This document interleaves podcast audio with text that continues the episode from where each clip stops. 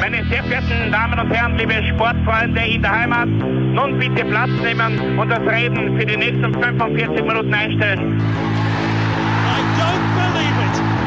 David Beckham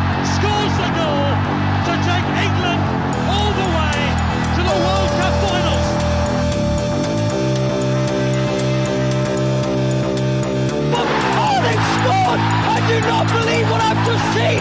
Troy Deeney has scored a penalty! He scored! Oh, Troy Deeney has scored from a Leicester penalty that was saved by Almunia! Noch ein bisschen, dann können wir uns vielleicht ein, ein Viertel genehmigen. Herzlich willkommen, liebe Zuhörer und Sportfreunde, zur neuen Folge des Trikotaustauschs, dem Podcast über Fußballtrikots und Fußballkultur. Mein Name ist Florian Brockmüller und an meiner Seite darf ich wie immer Klaus Vogelauer begrüßen. Hallöchen und grüß euch.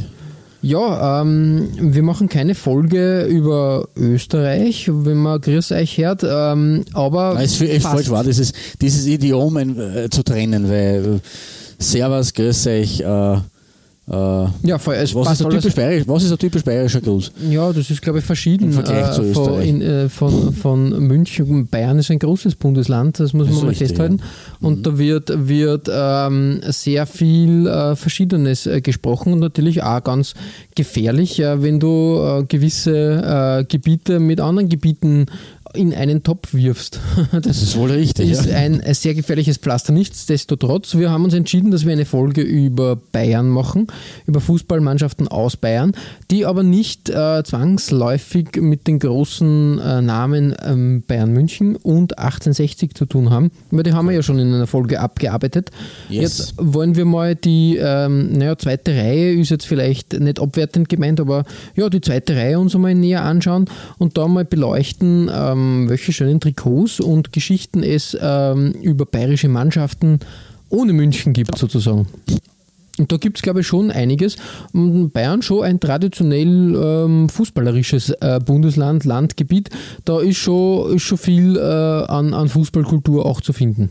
Wobei man halt dazu sagen muss, also deswegen habe ich es auch in der, in der, äh, im Abspann der letzten Folge erwähnt, ähm, es ist gerade, äh, weil du ja gesagt, gesagt hast, man, man muss immer aufpassen mit den Regionen, ähm, ein Teil Bayerns ist ja Franken. Genau. Und gerade der Franke an sich hat ja schon einen gewissen Nationalstolz, auch wenn er zum äh, Bundesland Bayern gehört. Aber es ist immer ein Unterschied, ob man jetzt zu einem Franken sagt, er ist ein Franke oder er ist ein Bayer, weil ein Bayer ist er natürlich rein territorial schon, Ja. aber er ist eigentlich ein Franke. Und deswegen, und, und was jetzt Bayern betrifft, äh, liegen die Epizentren schon in der Hauptstadt in München, äh, historisch gesehen, nämlich natürlich 1860 in erster Linie und Bayern natürlich. Ähm, aber in zweiter Linie dann eben in Franken, weil äh, die großen, ähm, das große fränkische Derby in Nürnberg und Fürth äh, sozusagen die immer die, die, die, die, die zweite ähm, Großregion fußballerisch gesehen wurde, Ja. neben, neben München.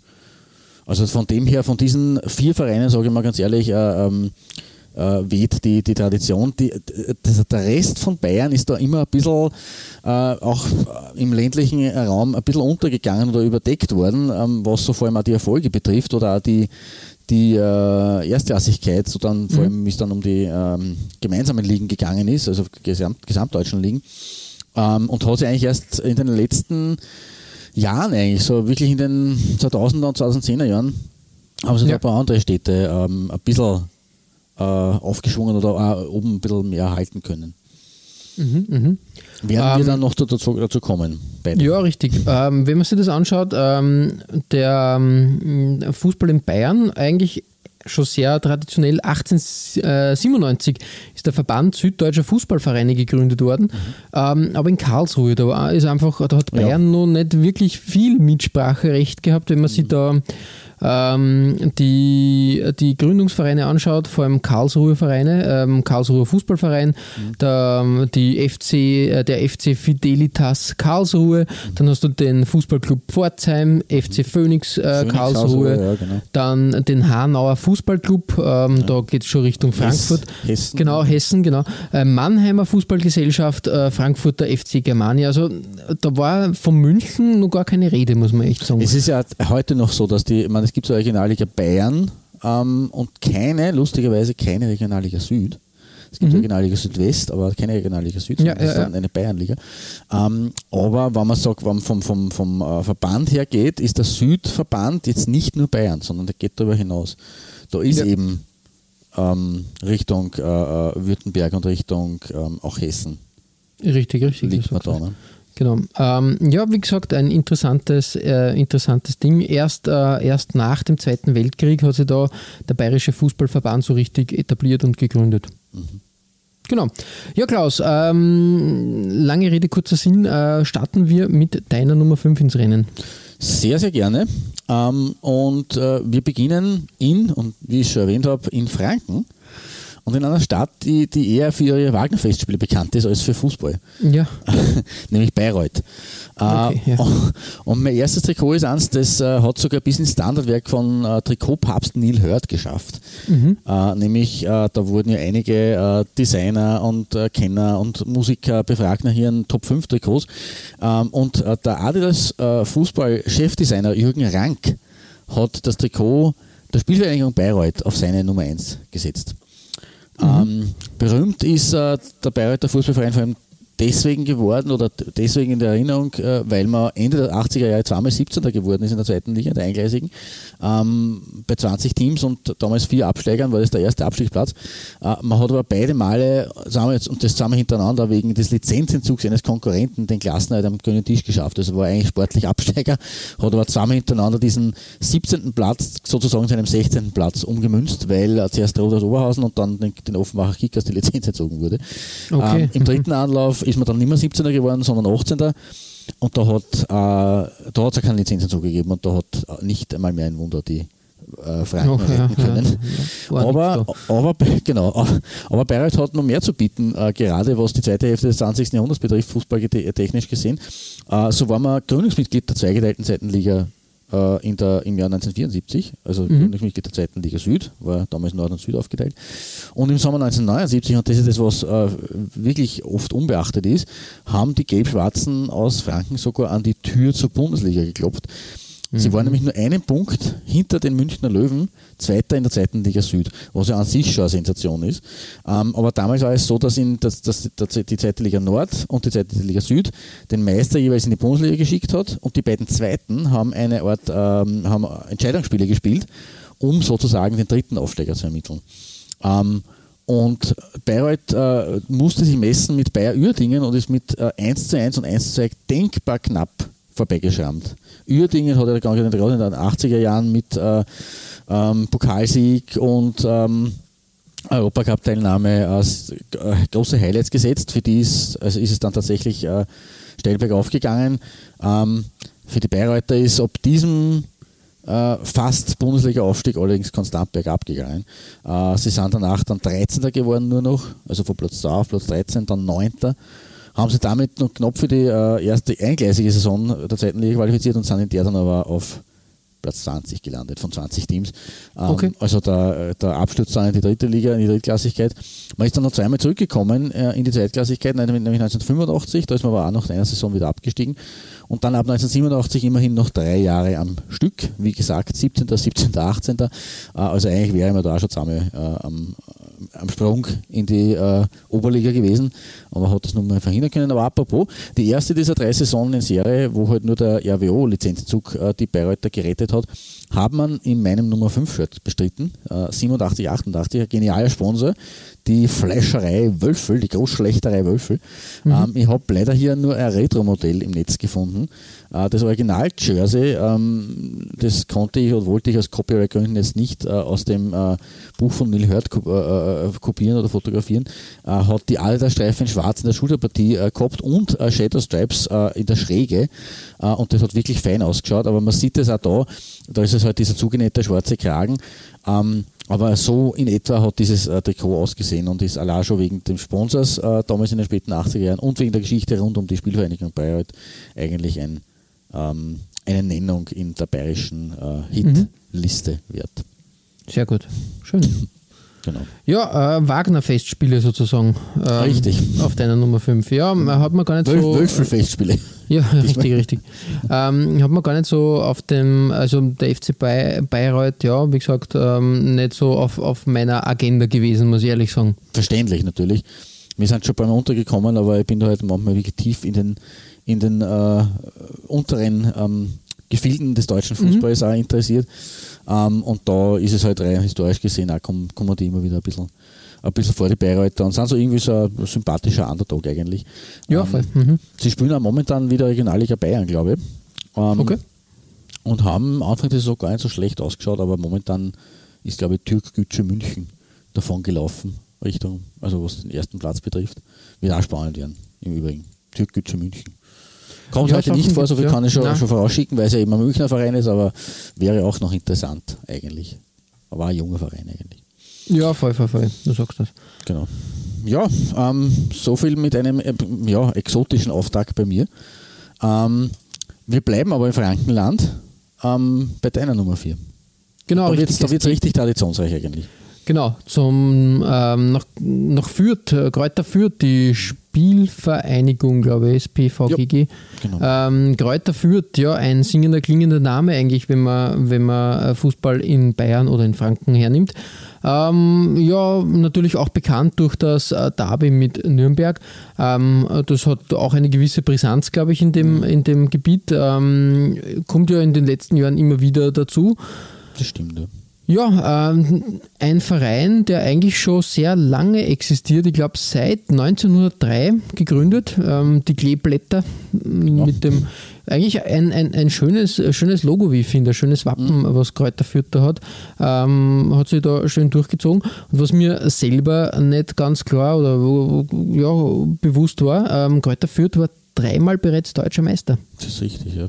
1914, 1926 und 1929, aber ist halt wirklich schon verdammt lange her, muss man sagen. Stimmt, aber Ähm, damals waren sie tatsächlich wirklich ein, ein ganz großer Verein. Damals haben sie, soweit ich das mitgekriegt habe ähm, oder gelesen habe, äh, Juve, Real und Barca geschlagen. Ja, das ist schon, Also- schon ziemlich, äh, ziemlich heftig. Äh, am weiters kann man sagen, äh, der Verein führt die ewige Tabelle der zweiten Fußball-Bundesliga an. Ähm, mit, glaube ich, sogar mehr als 30 Jahren, die man in der, drei, in der zweiten, zweiten Liga verbracht Ich glaube, hat. sie sind in, ihrem 31. Jahr momentan. Sie haben Ja. vor, vor einigen Jahren Alemannia Aachen überholt. Davor Richtig, war richtig, Fortuna ja. Köln sozusagen die, die ewige Nummer 1. Die waren ja auch 26 Jahre am Stück zweite Liga. Genau. Aber jetzt ist Da- Kräuter Fürth der Dauerbrenner.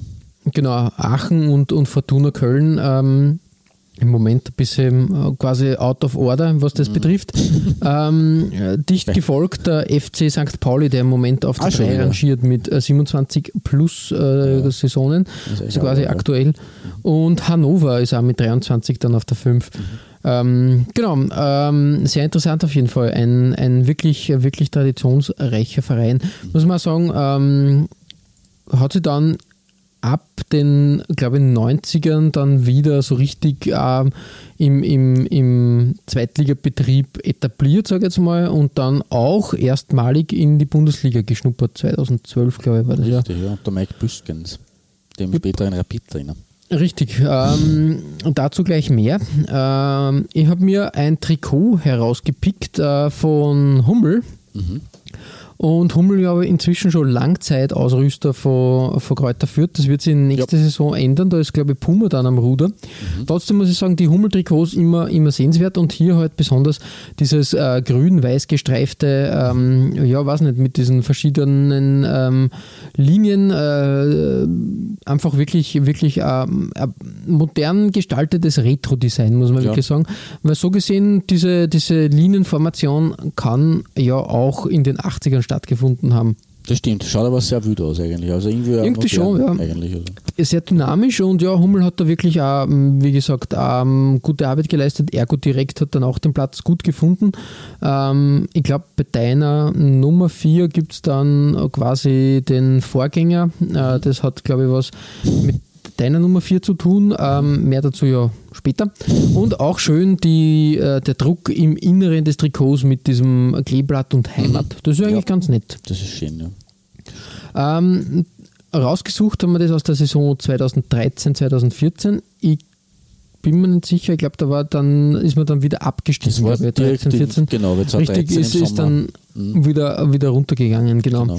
Ähm, kennst du den äh, bekanntesten und prominentesten Fan des Vereins?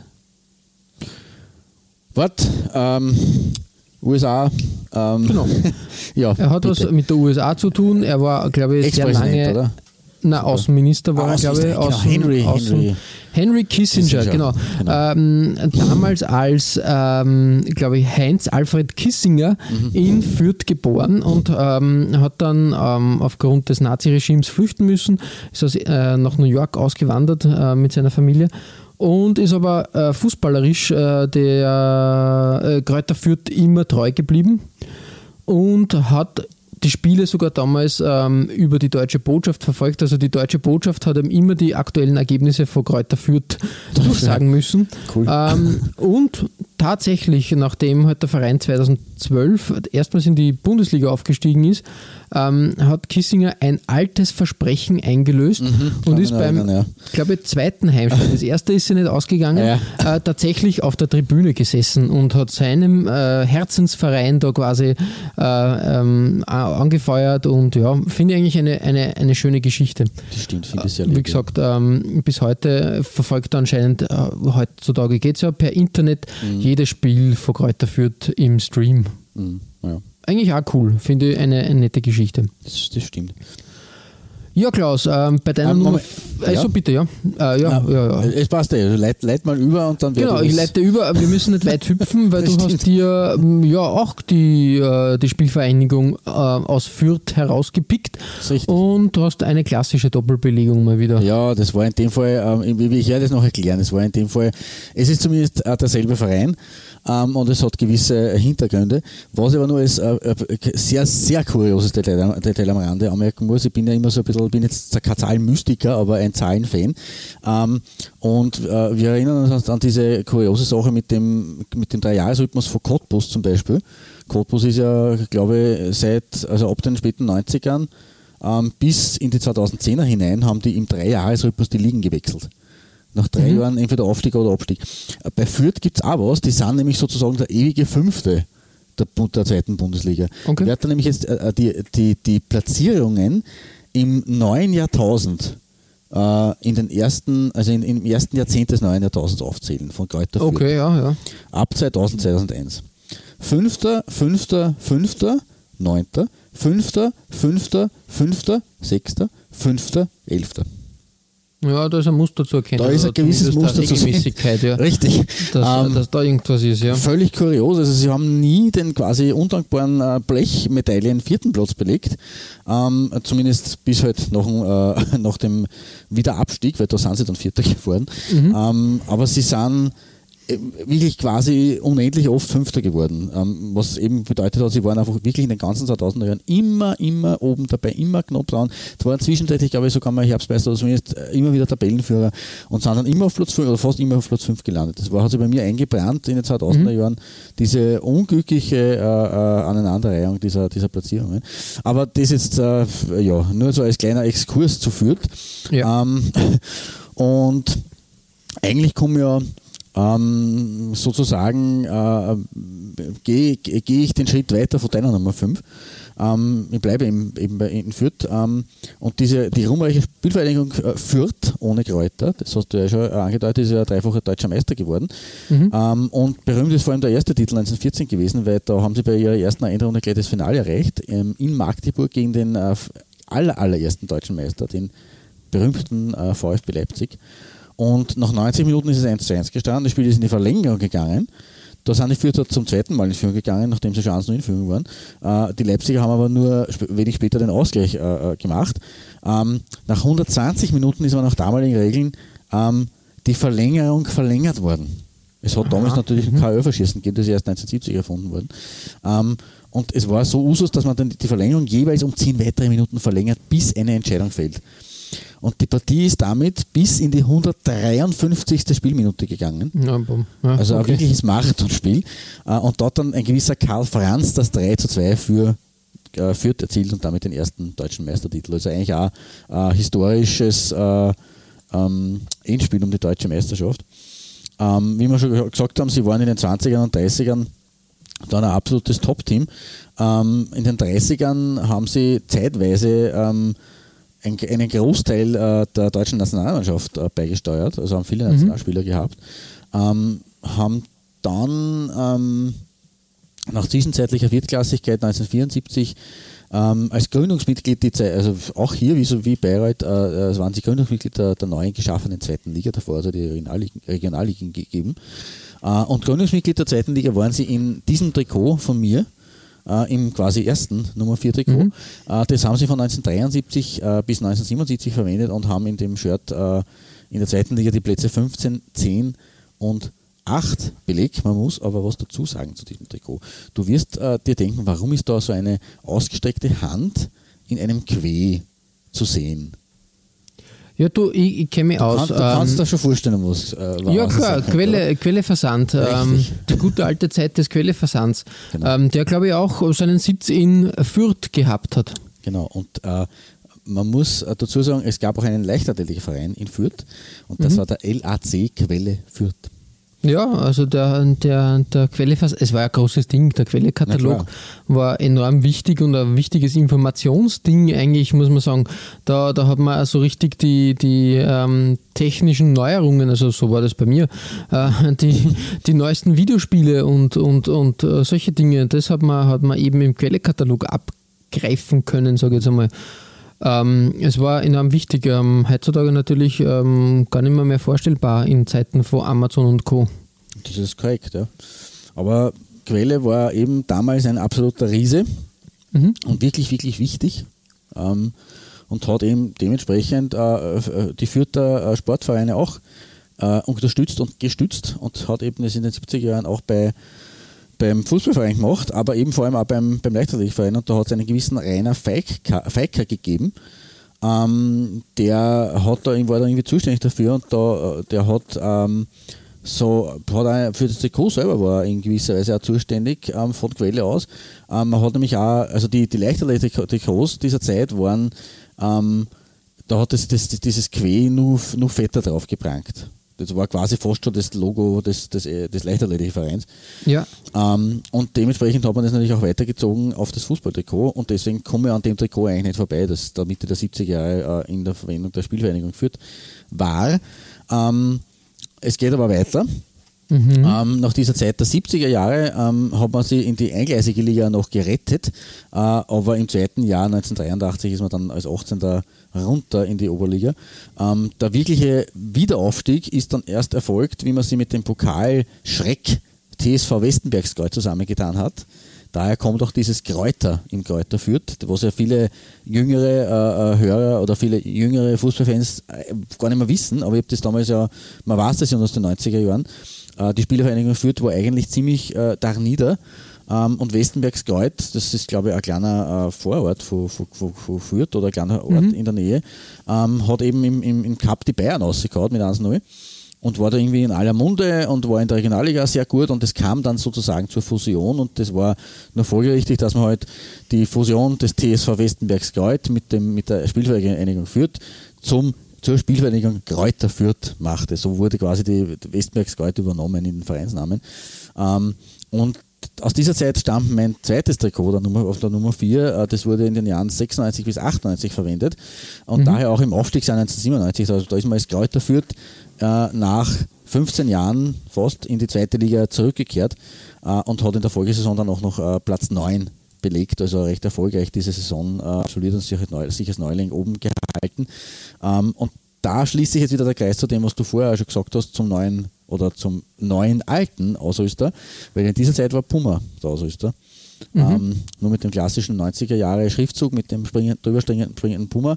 Ähm, bei dem Trikot, äh, lustig eigentlich, äh, äh, da muss man fast sagen, äh, greift, habe er fast vorweggenommen dem, was dann bei Hummel kam. Es sind jetzt keine Hummelpfeile, aber es hat auch in der Schulterpartie eine lustige, äh, ähm, ein lustiges Design gegeben, eigentlich, das für mir bei Puma jetzt so noch nicht untergekommen ist, ehrlich gesagt. Ich weiß nicht, ob dir das was sagt. Ähm, Hm, hm, ja, es So sagt mir schon was. okay. Ich kenne, das ist diese Puma King Phase, ja. Ich glaube, dass Ah, äh, Werder Bremen so ähnlich das äh, gehabt hat, sage ich Mhm. jetzt einmal.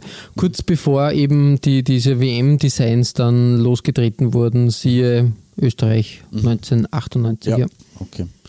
Ja, gefällt. Ähm, was mir auch, abseits dieses, äh, dieser Schulterpartie besonders gefällt, ist diese schwarz-grün mit den weißen kleinen Streifen, äh, äh, Längsstreifung, die ist wirklich fein.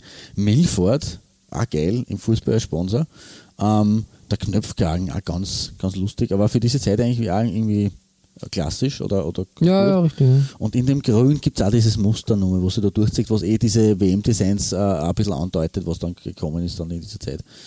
Aber ja, also ein schöner, schöner Bogen, der sich da quasi in den 20 Jahren die zweiten Trikots erschließt. Damit haben wir quasi im 20-Jahre-Sprung 70er, 90er und 2010er Jahre auf bei dir und bei mir abgedeckt. Was für Ja, aber hallo, genau richtig, du sagst das.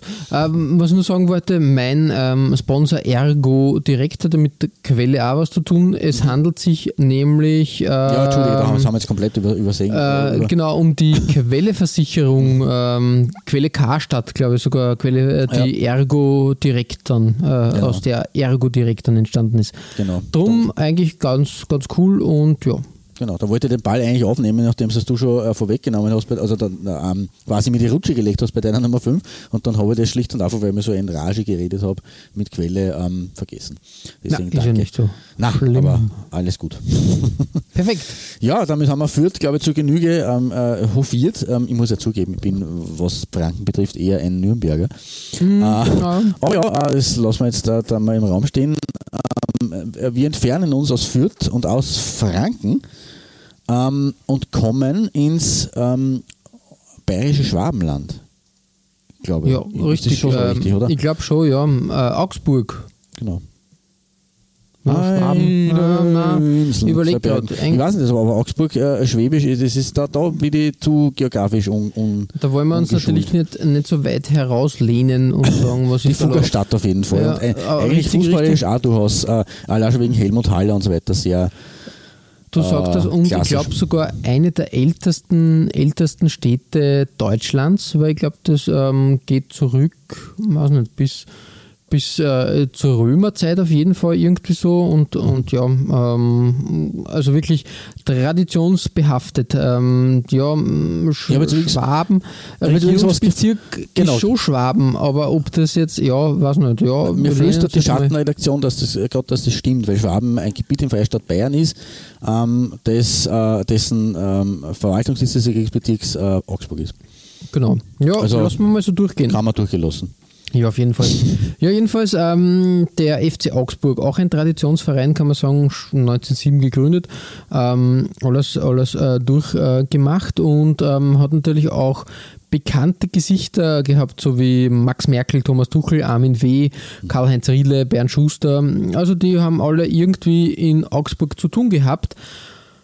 Man muss aber echt sagen, der Verein ist mir erst so richtig äh, durch den Aufstieg oder den sensationellen Aufstieg ähm, in die Bundesliga so aufgefallen, muss man sagen.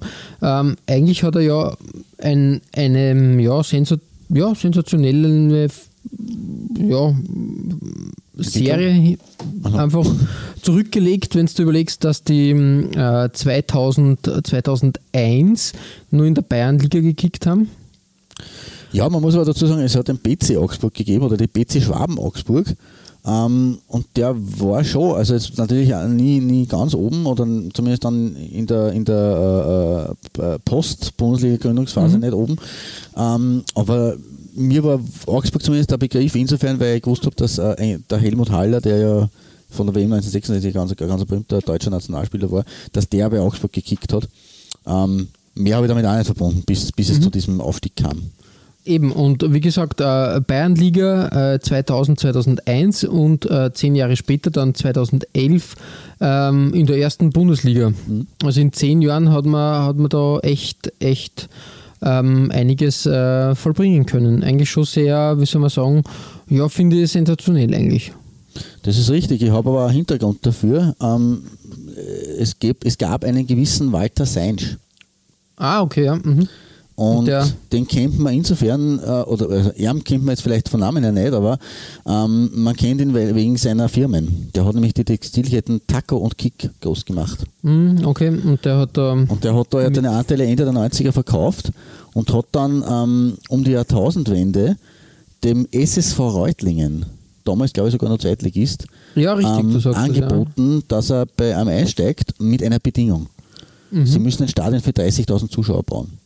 Uiuiui. Äh, Reutlingen hat darauf beharrt und das verstehe ich eigentlich aus der Sicht, weil das würde St. Pölten wahrscheinlich genauso sehen und ich würde es auch für, für sinnvoll finden. Die Stadt Mhm. Reutlingen hat darauf beharrt, dass sie eine kleinere Arena hinstellen will, bei 30.000 Fans, äh, das war ihnen zu groß. Und damit hat der Walter Seins gesagt, okay, wenn ihr das nicht wollt, dann suche ich mir einen anderen Verein und Mhm. er fand den FC Augsburg. Und dort hat er 30.000 Stadion hingestellt Ja, und die Geschichte dann- ist bekannt, wie die weiterging. Ja, vorher irgendwie, irgendwie sehr, ja, mh, eigentlich eine Erfolgs, ähm, ja, Erfolgs, ja, Erfolgsgeschichte einfach, Ja. muss, man, muss man wirklich sagen. Definitiv. Ähm, denn als erster hat man sich gedacht, okay, der FC Augsburg, ja, wie lange wird sich der in der Bundesliga halten? Das ist ein Fahrstuhlverein, der wird eine Saison oben spielen und dann ist man wieder ähm, geerdet und in der zweiten Liga und da wird es ein Kampf um, ja, um, um, um den Klassenerhalt. Aber nein, der FC Augsburg seit zehn Jahren, fast zehn Ah, Jahren jetzt in der, in der Bundesliga.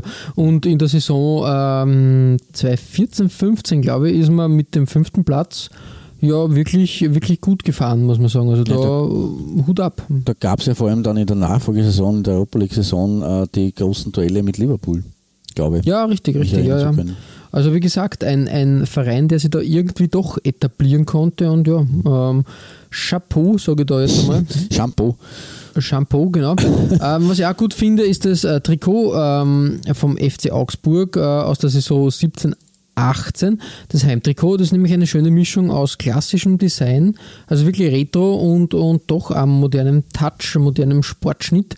Ähm, Ausrüster Nike hat da ähm, ja, klassisch halt, halt rot-weiß das gehalten und die roten Nadelstreifen auf weißem Hintergrund sind schon extrem fein, wie ich finde. Ja, das stimmt.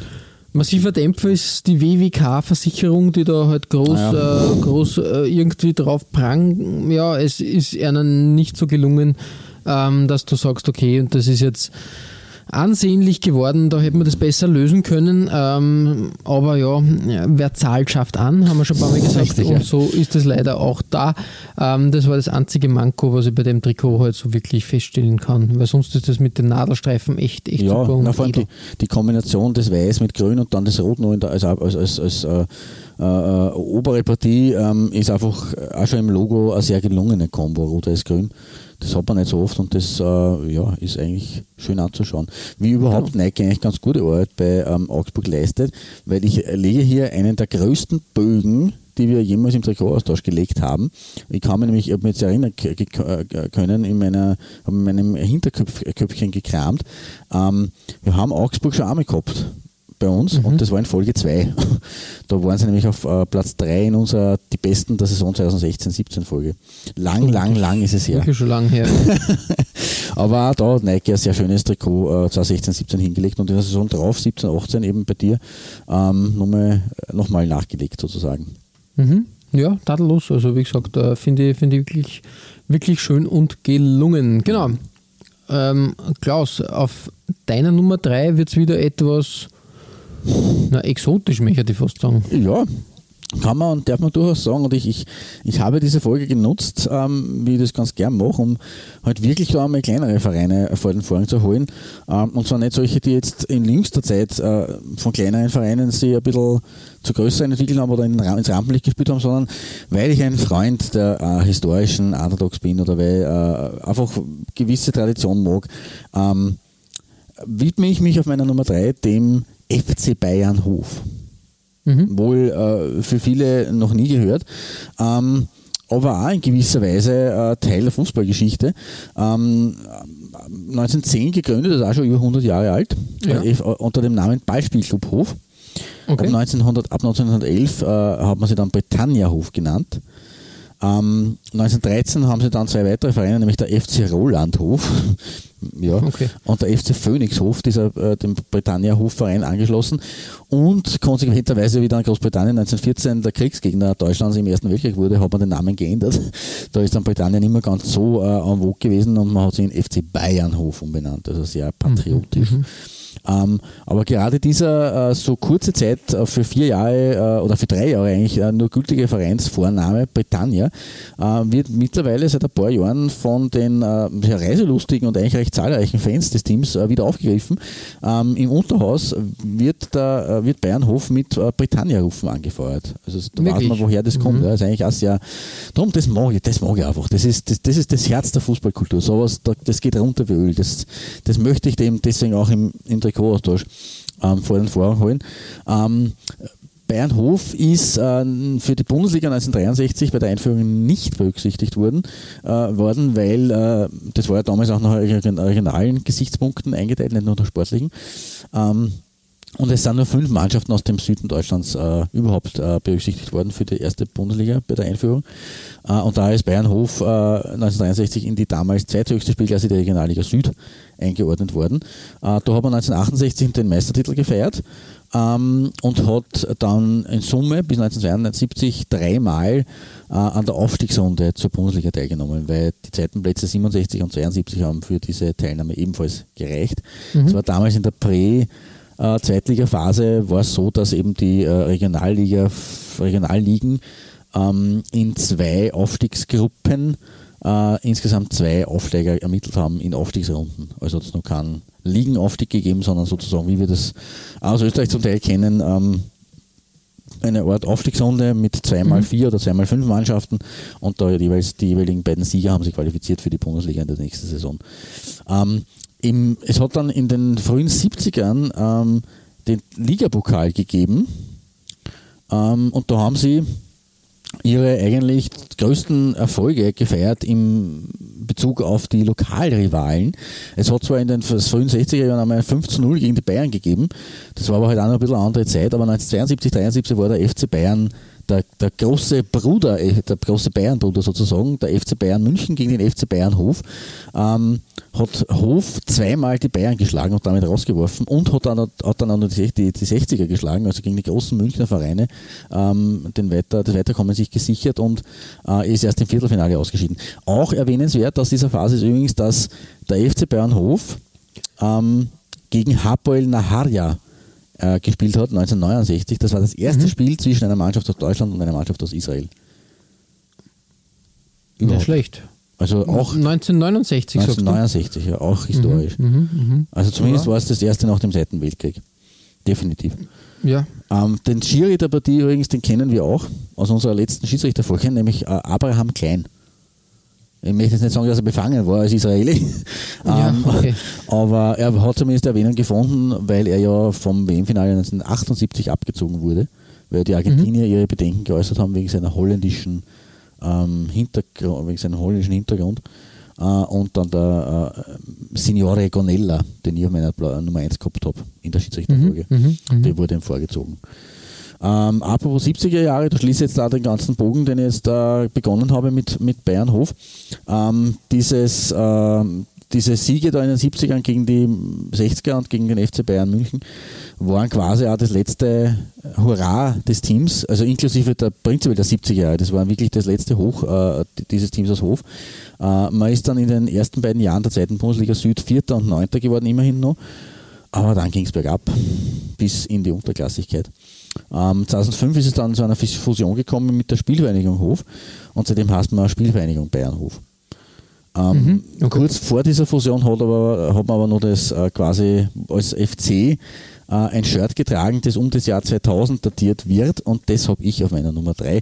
Ähm, leider Gottes, man kann es kaum ausnehmen. Ich glaube, Rima heißt es nicht, ich bin mir nicht sicher, aber ich, ich, ich rätsle nach wie vor, was das für ein Ausrüster, Ausrüster war. Na, Erima ist das Schon, weil klar. dieses, dieses Logo kommt mir so fremd vor. Irgendwie Na, das war diese Erima-Phase in den 90ern, wo sie da ein bisschen auf äh, Redesign, Rebranding Okay, na, dann war haben. Ja, aber es ist Erima, ja genau. Okay, richtig. na schau, so kommen komm auf diese Sachen auch drauf. Und dieses Zickzack-Design in der Schulterpartie ähm, ist ja wirklich cool, eigentlich. Ja, so klassisches 90er Jahre Erima-Design hat man gekannt, weil Erima sich damals sehr, sehr auch im Amateursport etablieren wollte Mhm. oder äh, gefestigt hat. Und da haben wir diese Designs, äh, sind mir bekannt äh, vom, vom lokalen Sportplatz, muss ich Mhm. echt sagen. ähm, ja, aber, aber eigentlich äh, die Farbgebung mit diesem Weiß, äh, Gelb, Schwarz eigentlich äh, schön gewählt auf jeden Fall. Ja. Mhm. Genau. Cool. Ja, und deswegen Bayernhof, willkommen im Trikotaustausch auf der 3. Ja, voll, äh, wirklich, wirklich schön, äh, schöne Sache, gut gewählt, ähm, mal was ähm, auch Exotisches. Ich wollte nur eine, weil du gesagt hast, das erste Spiel äh, eines deutschen Clubs gegen eine israelische Mannschaft. Ähm, jetzt vor kurzem hat ähm, die ARD, glaube ich, war es, eine tolle Doku ähm, präsentiert ähm, zum Spiel von Borussia Mönchengladbach äh, gegen Israel, ein Testspiel. Ähm, Und das war das erste Spiel eines Bundesligisten in Israel nach 50 Jahren. Ah, okay, ja, das ist, Genau. passt da dazu, ja. Mhm. Und vor allem war es halt sehr, sehr umstritten, äh, also umstritten, ähm, ähm, die, die, die Zeit war ja sehr, sehr kritisch, weil da sehr viele Anschläge auf israelische Flugzeuge und Institutionen ähm, da waren durch die PLO. Und ähm, ja, da war das halt ein Exotikum, dass die damals eigentlich, sage ich mal, die Fohlen Elf eine der besten Mannschaften oder die, die, die, die Phase, wo man wirklich sagen muss, ähm, eine, eine Top-Mannschaft damals sicher, sicher vielleicht sogar in der Phase die beste Mannschaft äh, wirklich, äh, wirklich aufgezaubert hat. Ja. Ja, Ja. fein, feine Sache. Genau. Im Äh, Übrigen, wirklich- ja, Ja, bitte. Ja, wirklich sehr empfehlenswert. Ich glaube, man findet es in der ARD-Mediathek unter Geheimmission Tel Aviv. Ah, okay. Na, das ist dann Genau. zumindest ist eine große Sache, ja. Coole Sache. Ja, das, da, da schließt sich da auch wieder der Kreis, was das betrifft, oder beziehungsweise kann man anknüpfen auf jeden Fall. Mhm. Ähm, was ich nur erwähnen muss, äh, weil es ja vor allem mit, uns, mit meiner Nummer 5 zum tun hat, ist, ähm, Bayernhof äh, pflegt eine langjährige, also beziehungsweise die Fans pflegen eine langjährige Rivalität zu, zur, SP, äh, zur Spielvereinigung Bayreuth. Und es gibt den Fangesang Good Night Bayreuth. Also Ja, im, Im fränkischen Lokalidiom Bayreuth als Bayreuth quasi Ja, ja äh, interessant. Ja.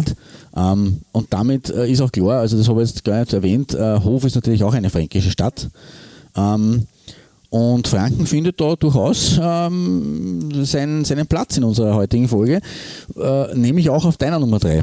Und da kommen wir Ja. zum Urfranken. Ja, zum größten, sage ich jetzt einmal, Genau. nämlich ähm, dem ersten FC Nürnberg, ein, ein Kultclub, ein traditionsreicher Club. Gibt es jetzt äh, dann schon bald 120 Jahre, Mhm. auch nicht schlecht, gratulieren wir. Gegründet am 4. Mai 1900. Das ist halt wirklich, äh, wirklich schon eine lange Fußballtradition. Mhm. Ja, ähm, wie soll man sagen, ähm, ich glaube, neun Meistertitel hat man, mm, weiß nicht wie viel Cup-Titel, vier, vier die Titel im DFB-Pokal, glaube ich. Der letzte, glaube lange, ich, 2007 oder so, ja. Mhm. äh, ja, das ist noch nicht so lange her, genau, richtig, das haben sie dann, äh, haben sie haben sie Europacup spielen können, genau. Äh, sie waren lange Rekordmeister, Deutscher, darf man nicht vergessen. Also bis in die 80er Jahre, äh, da hat sie erst der FC Bayern äh, überholt. Überrundet und Ja, da. bis dahin war Nürnberg deutscher Rekordmeister. Und ich glaube sogar, es gibt irgendwo eine Statistik, dass sie da längst bislang, das wird die Bayern, werden die Bayern sicher überflügeln bald einmal, aber der bis dato längst äh, dienende äh, Rekordmeister waren von der Zeitspanne her. Sie haben den Ja, letzten das- das Titel dann in den durchaus sein. 60ern geholt, wo sie ja legendärerweise äh, als Titelverteidiger angestiegen sind. Das einzige, erst und einzige Mal, dass das ein deutscher Meister geschafft hat in der Bundesliga-Geschichte. Ja, ziemlich, ziemlich arg eigentlich. Ja. Ja, aber sie sind halt auch, sie sind nicht nur als, als Titelgewinner und als äh, äh, neunfacher deutscher Meister und eben als äh, Pokalsieger, erst gar nicht so lange her, äh, bekannt geworden, sondern sie sind halt auch der Rekordabsteiger aus der, aus der ersten deutschen Liga. Ja, äh, Und Rekordaufsteiger, glaube ich auch. Freude und Leid Ja. liegen nah beieinander. Jedenfalls ähm, der erste FC Nürnberg ja wirklich ähm, ja, ein traditionsreicher Verein. Da gibt es nichts äh, zu meckern. Und ähm, eigentlich auch lange Zeit Adidas-Kunde, sage ich jetzt einmal. Erst vor wenigen Jahren hat Adidas den Vertrag nicht verlängert. Das hat eh dann zu einigen Unkenrufen geführt, weil ich glaube, Adidas da wirklich verdammt lange als Ausrüster agiert hat. Jetzt ist es Umbro. Äh, ich habe mir aber ein Trikot aus der Saison 92, 93 ausgewählt. Das hast du, glaube ich, Ich hätte es auch fast genommen. Ja. Schon mal irgendwie auch in einer Potthässlich-Folge quasi in den Gruseltrikots irgendwie so Wirklich? ähnlich platziert. Ähm, das äh, gute alte Gaffer-Tape-Design von Adidas. Ähm, Ja, das, Design schon, aber Nürnberg glaube ich nicht. Nein, Nürnberg nicht, aber das Okay, Design, glaube ich, okay. genau. Ja, ja, ja, äh, zeitgleich, glaube ich, hat Schalke au- auch gehabt mit, genau. mit äh, Blau-Weiß und Kaiserslautern, glaube ich, hat das auch in irgendeiner Art und Weise. Jedenfalls, sein, ja. ich finde das aber trotzdem irgendwie cool, ähm, diese Gaffer-Tape, also diese Klebe, Klebe, äh, dieses Klebestreifen. Mhm. Es, was, es schaut auch in diesem Rot-Schwarz-Weiß besser aus. Irgendwie sagen. besser, genau, Mhm. richtig. Das hebt sich da besser, weil da, da hast du die, die, die schwarzen Streifen auf der einen Seite als Mhm. sehr gute, guten Kontrast und dann halt die, die, die Rot, diese Rot in Rot Streifen, das wirkt, wirkt ähm, eigentlich ziemlich spannend, wie ich finde. Ähm, ja, im Großen und Ganzen ein schönes Trikot, Reflektor, ähm, auch da wieder natürlich der, der Print so klassisch 80er Jahre in den 90ern. ähm, ja, ein, ein schönes Trikot, wie ich finde, und deshalb bei mir auf der 2. Gute Wahl. Also da, ich muss jetzt, ich, ich muss jetzt Schande in mein Haupt gestehen, dass ich mich gar nicht mehr erinnern kann, dass ich das einmal in einer Ja, ich glaube, du hast äh. Äh, mir gefällt nämlich das Design in, in sämtlichen äh, Formen und Mhm. Farben, weil es etwas ähm, out, äh, ja, außerhalb der Norm äh, empfinde da einfach. Ähm, das, das hat mir gut gefallen. Mir hat das aber Schalke in Blau-Weiß ganz gut gefallen. Ich Finde, finde jetzt, bin ich von mir selber jetzt ein bisschen entsetzt, dass ich das so Ja, eingestuft habe, ja. aber ich finde deine Wahl sehr gut. Also das, das zumindest, also sowohl den Verein als auch das Design, ähm, das reimt sich, was sich reimt, ist immer gut, hat der Pumuckl immer gesagt. Richtig. Ah. Kommt ja aus Bayern. Ah, Richtig, genau. Aus Minga allerdings. Ähm, ja, und, aber, aber das ist echt eine, eine sehr, also an Nürnberg kommt man nicht vorbei in einer, in einer Bayern-Folge, nur so in einer Bayern-Folge ohne München. Äh, undenkbar. Ähm, das möchte ich da aber auch stehen lassen, weil ich habe Nürnberg jetzt nicht mehr auf, meinem, auf meiner Agenda, weil ich äh, damit quasi mein Tribut zolle ähm, für dieses Trikot. Sehr gut. Passt. Ähm, Klaus, ähm, wir hüpfen jetzt auf äh, die Nummer 2 weiter und da gibt es eine Mannschaft, die in den letzten Jahren für Furore gesorgt hat, aber inzwischen doch ähm, abgestürzt ist, Ja. fast behaupten. Das ist richtig. Ähm, zu einer Mannschaft, die halt zu den, äh, ja, im Gegensatz zu Hof oder Bayreuth zu den äh, jungen Emporkömmlingen erzählt, auch wenn sie so wie, wie Hof und Bayreuth ihre Phasen gehabt haben, wo sie gut waren, jetzt halt ihre gute Phase haben. Ähm, ich komme zu einem Ex-Bundesligisten und den gibt es eigentlich erst seit 2004 was man oft auch vergisst. Äh, da nämlich haben seine beiden Vorgängervereine fusioniert und diese zwei haben sie bei, immerhin bereits äh, äh, schon mal getroffen in einer, und derselben Liga und, und zwar in der zweiten Liga sogar und haben da zwei Derbys bestritten gegeneinander, nämlich in der Saison 1979-80. Da kickten sowohl der ESV Ingolstadt als auch der MTV Ingolstadt gemeinsam in dieser Liga, in der zweiten Liga Süd. Ähm, und der ESV hat am Schluss äh, als Neuling auf Platz 17 die Klasse gehalten. Der MTV, der 78, 79 in der Vorsaison immerhin Elfter geworden ist, äh, ist als 19er wieder abgestiegen ähm, und der ESV eine Saison später auch. Ähm, allerdings in dieser Derby-Saison hat der MTV das bessere Ende für sich gehabt, hat mit 2 zu 1 äh, das erste Derby für sich entschieden und dann im zweiten 2 zu 2 gespielt. Ähm, und diese beiden Vereine haben dann den Ingolstädter Fußball ähm, zu neuen äh, Höhen sozusagen verholfen. Ähm, also der MTV, den hat es seit 1905 ähm, gegeben, äh, den ESV seit 1919. Ähm, und die Lage, die, Finanz die, die finanzielle, aber prinzipiell die Lage des ESV Ingolstadt hat sich 2003 äh, derartig verschlechtert, ähm, dass äh, ja, ähm, ein, dass quasi äh, ein gewisser Peter Jackwert, ähm, da muss ich nur, ich weiß jetzt nicht, wie was die für Funktion genau gehabt hat, aber auf jeden Fall, der hat ähm, den Verein so unterstützt, dass die Insolvenz abgewendet wurde und ist, auch der Co-Sponsor geworden und Präsident äh, der Fußballabteilung des ESV. Ähm, daraufhin hat sich aber auch der MTV Ingolstadt äh, gemeldet und hat gemeint, sie haben auch Probleme, finanzielle Probleme ähm, und kriegen jetzt nur mehr Probleme, wenn der ESV jetzt quasi finanziell aufrüstet. Ja, ja, ja. Äh, und da ist man dann zu Gesprächen zusammengekommen, unter anderem auch mit dem Oberbürgermeister der Stadt. Ähm, und äh, es reifte dann schließlich der Entschluss, die Fußballabteilungen von ESV und MTV zusammenzulegen und einen neuen Verein zu gründen. Und es kam zur Gründung 2004 des FC Ingolstadt 04. Was man oft vergisst, Das ist 04. Es ist nicht so wie bei Schalke 04, dass es um 1904 geht, nein, es ist das Jahr 2004 gemeint. Ähm, und sie sind im äh, ersten Jahr in der Bayernliga gleich einmal Zweiter geworden und im zweiten Jahr Erster. Sind damit in der Regionalliga Süd gelandet, wo sie Fünfter geworden sind und dann Zweiter. Und dieser zweite. Platz in der Regionalliga Süd bedeutete gleich im vierten Jahr des Vereinsbestehens den Aufstieg in die zweite Bundesliga. Also da ist es wirklich kometenhaft nach oben gegangen. Ähm, das hat allerdings ein, eine, kleine, ähm, äh, ein, eine kleine Einbremsung erfolgt äh, äh, oder bekommen, weil man dann gleich wieder runter ist aus der zweiten Bundesliga mit Platz 17 ähm, in die dritte, die damals neue dritte Liga, wo man dann aber als Dritter über die Relegation gegen Rostock, den Rostock und damals quasi so richtig ähm, äh, an den Schädel gezogen hat, weil die Rostocker haben in den 2010er Jahren nicht mehr wirklich äh, die, die, die Füße voreinander gebracht, sind ja nicht mehr, raus, nicht mehr wirklich rausgekommen aus der dritten Liga.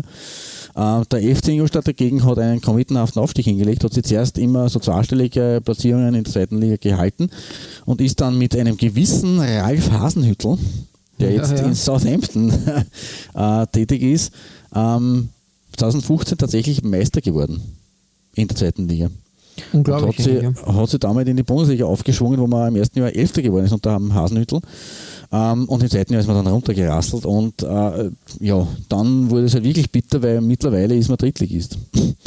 Also innerhalb von äh, eigentlich nur drei Jahren, ab 2017, ist man von der Bundesliga in die dritte Liga durchgereicht worden Durchgerecht, ja. wo man momentan, ähm, man weiß jetzt nicht, wie es aktuell weitergeht mit Corona und überhaupt, ähm, aber wo man momentan ähm, vor einigen Wochen noch äh, auf den Aufstiegsplätzen war, momentan glaube ich fünfter oder sechster ist, also sie haben auch dort jetzt wieder ein bisschen Den Probleme. Äh, verloren, Genau. Ja. Mhm. ähm, also das, äh, ja, äh, da, da schließt sich der Kreis mit dem, was du gesagt hast, dass da quasi der Absturz erfolgt ist. Ähm, sie haben allerdings in der Saison 2016-17, in ihrer zweiten Bundesliga-Saison, ähm, in ihren Trikots zu gefallen gewusst. Und deswegen äh, sind sie auf meiner Nummer 2 zu finden mit dem Away-Shirt 2016-17, ähm, das mir wirklich gut gefällt. In weiß, mit so, äh, es sind eigentlich äh, äh, Dot-artige Streifen, kann man sagen, so Shadow Mini. Ja, richtig, richtig. Ja. Äh, äh, Pinstripes eigentlich. Lines, ja. Mhm. Genau, Dot Lines, richtig, so kann man es bezeichnen. Ähm, und in der Mitte diese rot-schwarze, ähm, ja, pfeilartige Aussparung dann in der Mitte, aber wunderschöner Doppelstreifen. Das findet man dann auch noch in, auf den Ärmelbünden, die, die Vereinsfarben rot und schwarz. Ähm, Mediamarkt ist seit langem jetzt da schon, oder seit längerem ein treuer Sponsor bei einer. Ähm, passt hier aber auch wie die Faust aufs Auge, muss ich ganz ehrlich sagen. Also das ist wirklich eine gelungene Einbindung des Sponsors ähm, auf der Brust. Und deswegen ist dieses Auswärtsshirt für mich die Nummer zwei in unserer Bayern-Folge. Ja, schöne, schöne Sache. Ja, ähm, Ingolstadt hat da wirklich ein paar, ein paar nette Designs abgeliefert. Langzeit auch Sponsor war, glaube ich, sogar Audi, also vor dem Mediamarkt, Ja, was stimmt, natürlich ja. auf der Hand liegt. Genau. Ähm, ja, das muss man sagen, ein, ein schönes Design. Irgendwie ja, gelungen. Ich glaube, inzwischen ist Puma ja Ausrüster bei Ingolstadt. Die, da Mhm. ist irgendwie auch das ist abgelöst worden. Wenn mich nicht alles täuscht. Das wird wohl so stimmen. Das kann ich jetzt gar nicht, und gar nicht belegen. Aber es wird, du wirst recht haben. Aber Adidas hat auf jeden Fall auch sehr gute Arbeit geleistet. Ja, ja, richtig. Also das muss man schon auch festhalten. Ja, und von einem, von dem, von einem großen Aufsteiger der vergangenen Jahre in Bayern, nämlich in wirklich im, im, im bayerischen Kernland sozusagen, äh, kommen wir zu einem anderen, bei deiner Nummer 2. Ja, der SSV Jahn Regensburg, äh, Sport- und Schwimmverein Jahn Regensburg. Ähm, eben ein äh, Verein aus Regensburg. Ähm, ich glaube, ähm, wenn man so die, die Roots hernimmt, schon äh, sehr lange existierend, glaube ich 1907 oder so, als, als Turnbund Jahn Regensburg, also die Fußballabteilung. Und ich glaube 2000 herum haben wir sie sogar erst aus, aus dieser Turnbewegung, sage ich jetzt mal, herausgelöst und hat eine eigene äh, Fußball, ähm, einen eigenen Verein äh, für, für Fußball quasi gegründet. Ja. Eigentlich ganz schön spät, muss man sagen. Ja, hätte, schon. hätte ich jetzt nicht gedacht, ja. Naja, gut, aber das, ja, Jan Regensburg ist halt, ja, Ja, wie gesagt, ich glaube, dass die, die Mannschaft äh, in, im, im Laufe der Zeit in den 60ern oder 50ern und 60ern etabliert war in der zweiten, zweiten Liga. Ich glaube, dass ähm, Bundesliga hat man damals nicht gespielt, sehr viel Bayernliga Ja, und genau, Regionalliga oder doch, Bayernliga-Zeit. ja, genau, Oberliga sehr Bayern. viel auf, auf und ab, wenn, wenn du dann schaust, Landesliga. In den 90ern war man in der Landesliga und hat dann aus der Landesliga heraus wieder den Weg zurück äh, in die Bundesliga gefunden, das erste Mal 2003, 2004. Und ähm, jetzt ist man, ist man ja, in der zweiten Bundesliga angekommen, sage ich jetzt einmal. Das hat man sich erstmal Äh, so ein bisschen wirklich etabliert, weil davor sind Ja. sie eigentlich jedes Mal, wenn sie oben waren, in der eingleisigen zweiten Bundesliga gleich wieder abgestiegen. Genau, Ähm, kurzes Promo äh, nur zwischendurch. Ähm, sie sind in den 70er Jahren waren sie auch Zweitligist in der zweigeteilten zweiten Liga äh, und haben dort einmal 0 zu 8 in Stuttgart kassiert mit äh, sechs To- Toren von Ottmar Hitzfeld. Puh, ja, da hat Also, er auch gegeigt, sag ich ja. jetzt einmal. ähm, ja, wie gesagt, ähm, jetzt hat man sich etwas etabliert in der zweiten Liga und ja, äh, finde ich ja auch gut so. Ähm, ich habe mir ein Trikot herausgepickt aus der Saison 12-13, da waren sie, wenn mich nicht alles täuscht, Ah, in oder? der zweiten Liga, ja, Genau, richtig, ja. du sagst das. Das war die zweite, die, nach der langen dritten Ligaphase, Mhm. ähm, äh, das kurze Intermezzo in der zweiten Liga. Ausrüster war damals Saller, Mhm. ein äh, deutsches Unternehmen.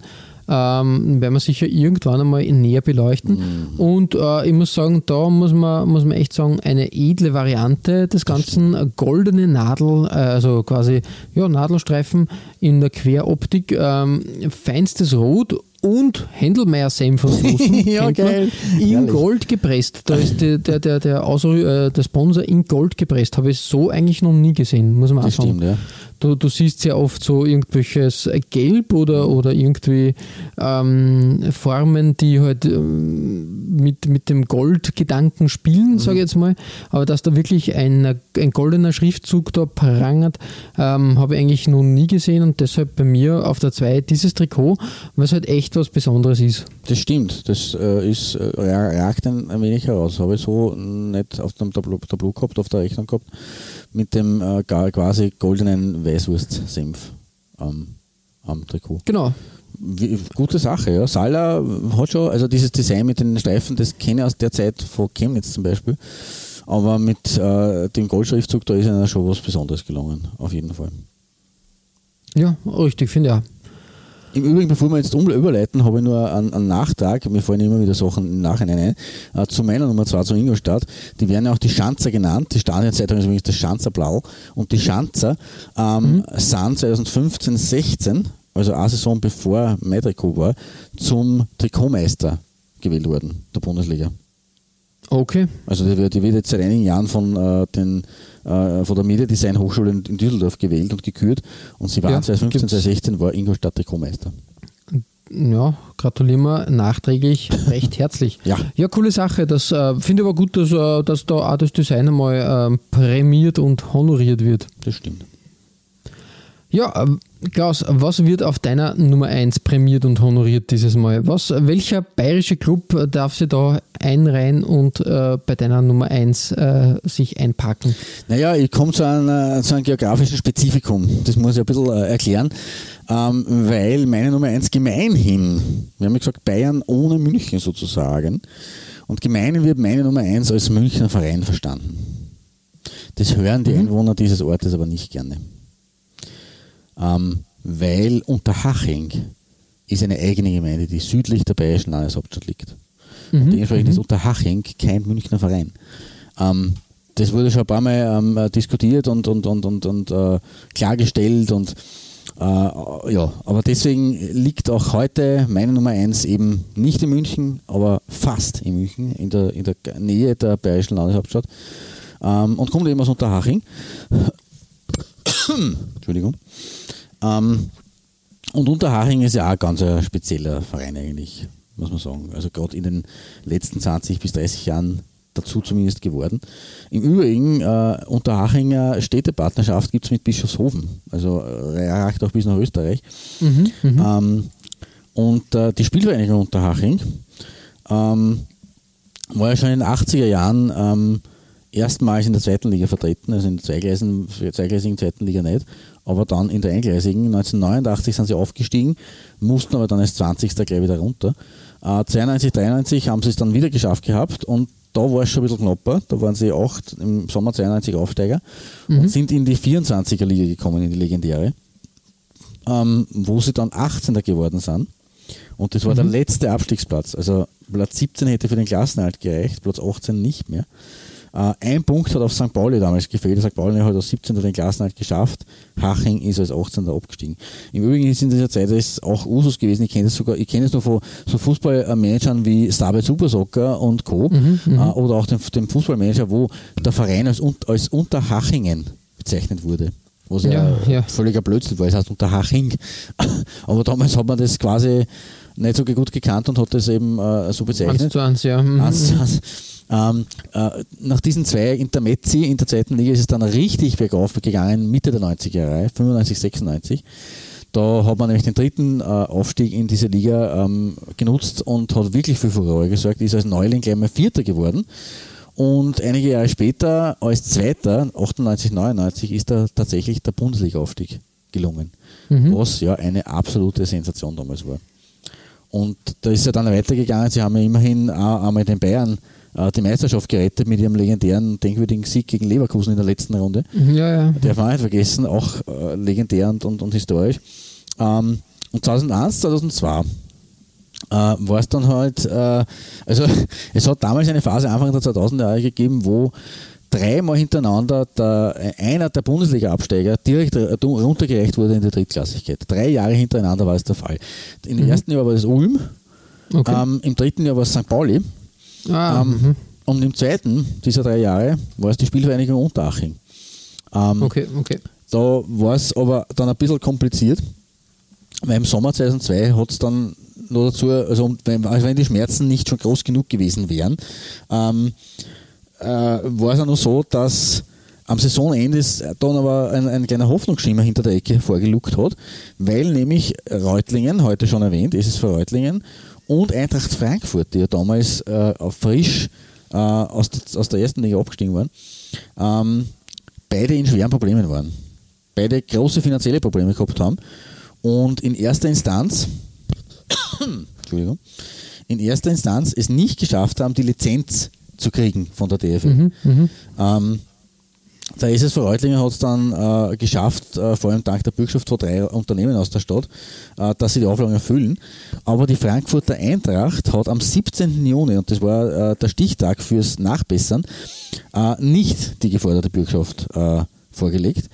Und damit ähm, war eigentlich klar, Frankfurt, Eintracht Frankfurt muss, glaube ich, erstmals in ihrer Geschichte, runter in die Drittklassigkeit. Und Unterhaching, die ja auf Platz, auf dem, auf dem letzten Platz, der damals nur für die, äh, also so wie schon 1992, 93 waren sie äh, eben auf der Platzierung, wo man gerade noch Ab, Absteiger war. Ähm, das war halt damals der 15. Platz von 18. Ähm, und die haben sich dann, dann, natürlich wieder, wieder Hoffnungen äh, ausgerechnet.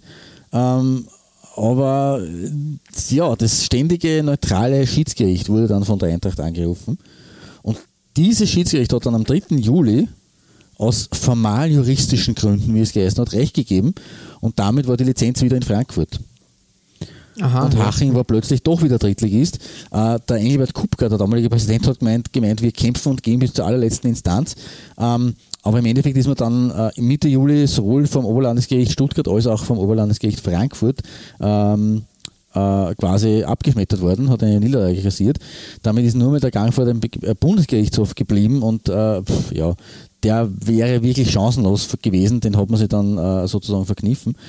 Ähm, Franz Beckenbauer war damals Bayern-Präsident ähm, und hat äh, damals tatsächlich gesagt, ja mei, dann spielt es halt mit 19. also er hätte Ah, sich ja. eingesetzt dafür, dass Unterhaching als 19. Äh, Zweitligaverein halt einfach eingegliedert wird, damit das ganze Kasperltheater äh, so gelöst wird. Ein Ende findet, ja. Ja, ein Ende hat es dann tatsächlich gefunden, aber mit bitterem Ende für Unterhaching, die sind dann eben wirklich abgestiegen und die Frankfurter nicht. Und die Frankfurter haben ja dann einen Weg nach oben genommen. Die Hachinger sind, glaube ich, kurzzeitig wieder zurückgekehrt in den 2000er Jahren, aber dann für längere Zeit verschwunden nach unten. Aktuell spielen sie mit um den Aufstieg in die zweite Liga. In der dritten Liga sind sie vorne dabei. Ähm, aber da wird man sehen, wie das ausgeht. Faktum ist, dass zu Beginn ihrer Phase oder ihrer des, der Phase des Auftauchens auf der Bildfläche Ende der 80er Jahre. Aus dieser Phase stammt mein Nummer 1 Trikot heute. Lange Rede, kurzer Sinn. Das war von 1985 ungefähr bis Ende der 80er Jahre in Verwendung, also eben in dieser ersten Hochfahr Hochblütephase ähm, oder in der ersten Phase, wo man da ans Tor der zweiten Liga geklopft hat und ist durchaus interessant anzuschauen, weil mhm. äh, diese Optik, die da im äh, quasi als, als Print-Design in dem Rot drauf zu sehen ist, äh, ja, so wirklich, wirklich spannend ist. Ähm, ein bisschen Arsenal-Design kann man auch erkennen, was mir prinzipiell immer gefällt als Arsenal-Fan, weil diese weißen Ärmel dazu auch noch recht schön sind. Äh, der Sponsor ist, ist ja lustig. Ähm, aber dieser Gesamteindruck mit der ganzen Geschichte rund um Unterhaching, äh, deswegen platziere ich es heute auf der 1. Ja, coole Sache. Unterhaching ja echt, ähm, ja, ein mm, bisschen, bisschen geprägt, muss man sagen. War, war in den 90ern ja wirklich die Überraschung, so geht es einmal. Ja, also so um die Jahrtausendwende war Haching in aller Munde. Genau, ja cool. Äh, darf natürlich in einer Bayern-Folge nicht fehlen, wenn wir, wenn wir da über die Vereine sprechen. Finde ich, find ich gut. Mhm. Ja, äh, und um den, zum krönenden Abschluss zu kommen, ähm, kommen wir sowohl optisch als auch vom Verein her zu einem Verein, der eigentlich nicht fehlen darf. Äh, meiner Meinung nach, aber das vielleicht andere anders sehen werden.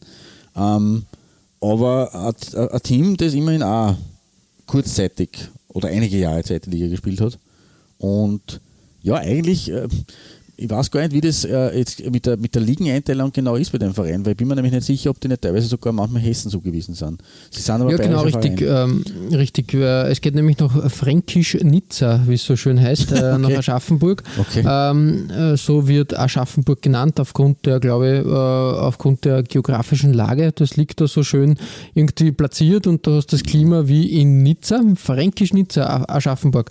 Victoria ja, voll, gell? Äh, Victoria Aschaffenburg, ein interessanter Verein, wie du schon richtig gesagt hast, in den 80ern ähm, sogar in der zweiten Liga beheimatet und dort ähm, immer wieder, wieder vorhanden. Ähm, jetzt, glaube ich, ist man in der Bayernliga. Ich glaube, jetzt ist ähm, Aschaffenburg hat so eine schöne Mischung aus äh, fränkischen, bayerischen und natürlich dann hessischen Idiom.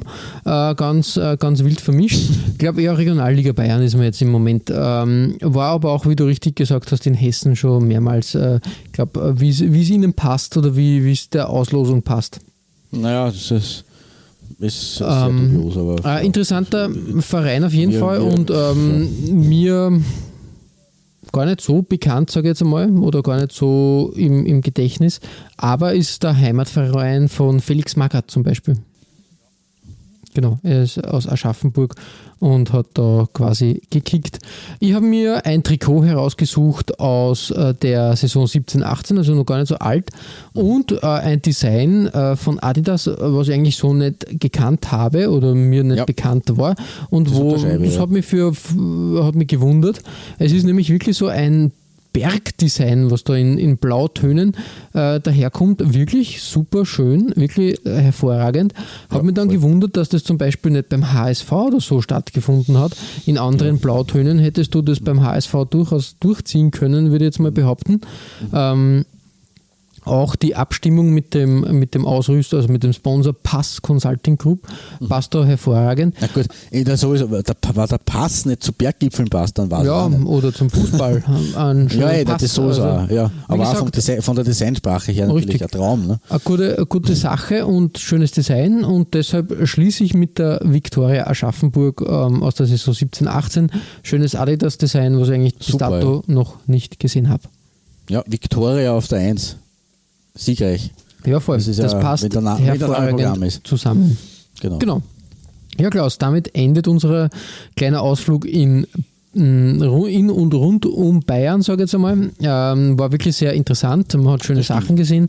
Ja. Fernab von München und ja, war eine, eine schöne Reise, vor allem eher in die, in die zweite Liga oder so. Ja, oder in die klar. unteren Ligen. Hat, ist aber hat, eben auch logisch, weil Bayern halt, hat halt die Bayern an der Spitze und halt dann vielleicht nur die 60er und Nürnberg. Äh, aber aktuell halt bewegt man sich da eher in den unteren Gefilden. Wobei Augsburg ja auch oben dabei war. Ja, genau, richtig. Ihr findet alle besprochenen Trikots als Nachlese der Episode auf unserer Facebook-Seite www.facebook.com slash Trikotaustausch Infos rund um den Podcast oder auch über uns selbst findet ihr auf unserer Homepage www.trikotaustausch.at. Weitere Trikotaustauschgeschichten findet ihr auf unserer Instagram-Seite unter Trikotaustausch oder eben auf unserer Facebook-Page. Wir freuen uns über Feedback, gerne als Kommentar oder Message auf Facebook oder per Mail an feedback at trikotaustausch.at. Wenn euch unser kleiner Podcast gefällt, freuen wir uns natürlich auch über 5 Sterne auf iTunes. Ja, Klaus, ähm, nächste Folge gibt es so eine Art Special, würde ich mal behaupten, weil wir haben uns dazu entschlossen, bei ähm, der Podcast-Staffel von ORWE, mhm da widmen sich verschiedene Fußball-Podcasts dem Thema Rot-Weiß Essen mitzumachen und wir haben gesagt, unsere Kernkompetenz, das sind die Trikots und dementsprechend werden wir diesen Traditionsverein aus dem Ruhrgebiet mit einer eigenen Folge versehen und Rot-Weiß Essen einmal trikottechnisch abklopfen, würde ich behaupten, mhm. und schauen, was es da Schönes gibt. Da gefällt mir schon sehr da, weil Essen ist ja doch eine große Nummer im deutschen Fußball. Ähm, auch wenn sie jetzt seit Jahren äh, darben und seit 15 Jahren in der Unterklassigkeit seit dem letzten Zeitliga-Abstieg äh, herumgurken müssen. Ähm, aber ja, RWE ist äh, irgendwie, ja, als, einfach als, als Heimatverein von Boss Helmut Rahn und als äh, äh, äh Erstligist der, der 60er und 70er Jahre und als ja. Unikum und als, als Skandal-Nudel teilweise wirklich spannend zu beleuchten und da wird es auch einige Trikots geben, die spannend sind. Ja, auf jeden Fall. Und ich glaube heute Abend, ja, wie gesagt, wir werden uns da eher, eher in der, in der ähm, Vergangenheit bewegen, weil da sind wirklich ähm, interessante Trikots äh, zu finden mit, mit interessanten Geschichten. Und das macht ja den äh, Trikotaustausch aus. Genau. Bis zum nächsten Mal verbleiben wir wie immer mit sportlichen Grüßen. Gut Shirt. Und bis bald.